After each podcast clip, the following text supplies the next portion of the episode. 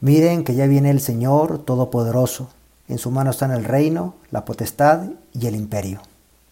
Estamos a la víspera de la solemnidad de la Epifanía del Señor, que significa la, la manifestación del Señor a todos los pueblos y a ti y a mí. Las tinieblas cubren la tierra y espesa niebla envuelve a los pueblos, dice el profeta Isaías en la lectura que se lee en esta fiesta.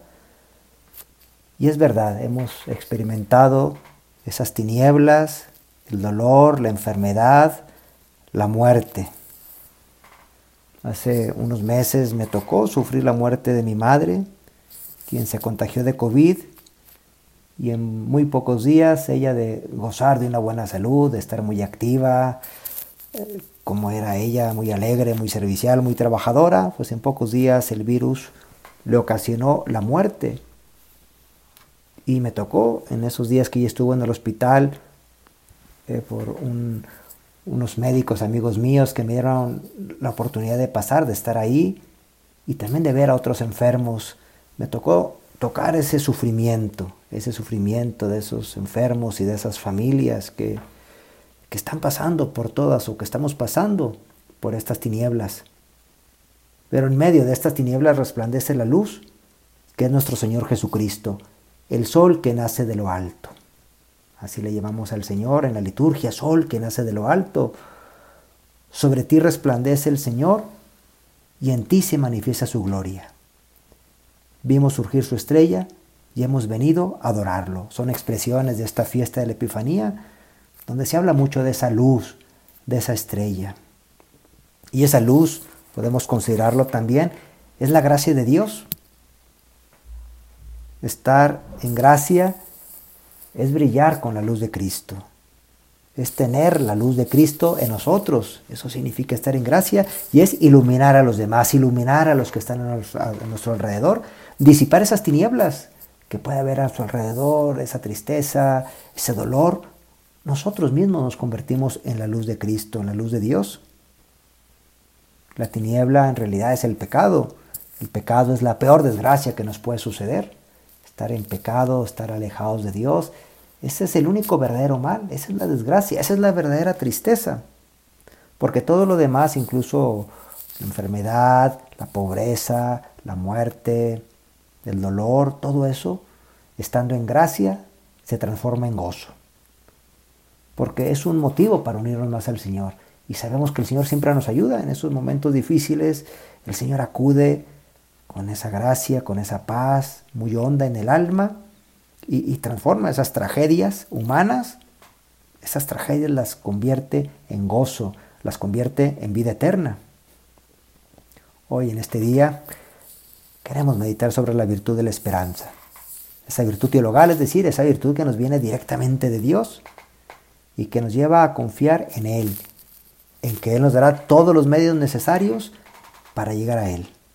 Es un ancla a la vida eterna. Teniendo la esperanza, estamos ya sujetos, firmemente sujetos a esa vida eterna, que ya desde ahora podemos comenzar a disfrutar, podemos paladear, así como por adelantado, el, participar en la Eucaristía. Bueno, pues ya es una prenda de la gloria futura, el poder hacer una, un rato de oración frente al Santísimo, el poder tener presencia de Dios durante el día, el poder eh, ofrecer nuestro trabajo a Dios y nuestros dolores, todo eso ya es en parte ya estar disfrutando desde ahora de la vida eterna y luego de una manera plena cuando nos encontremos con Él.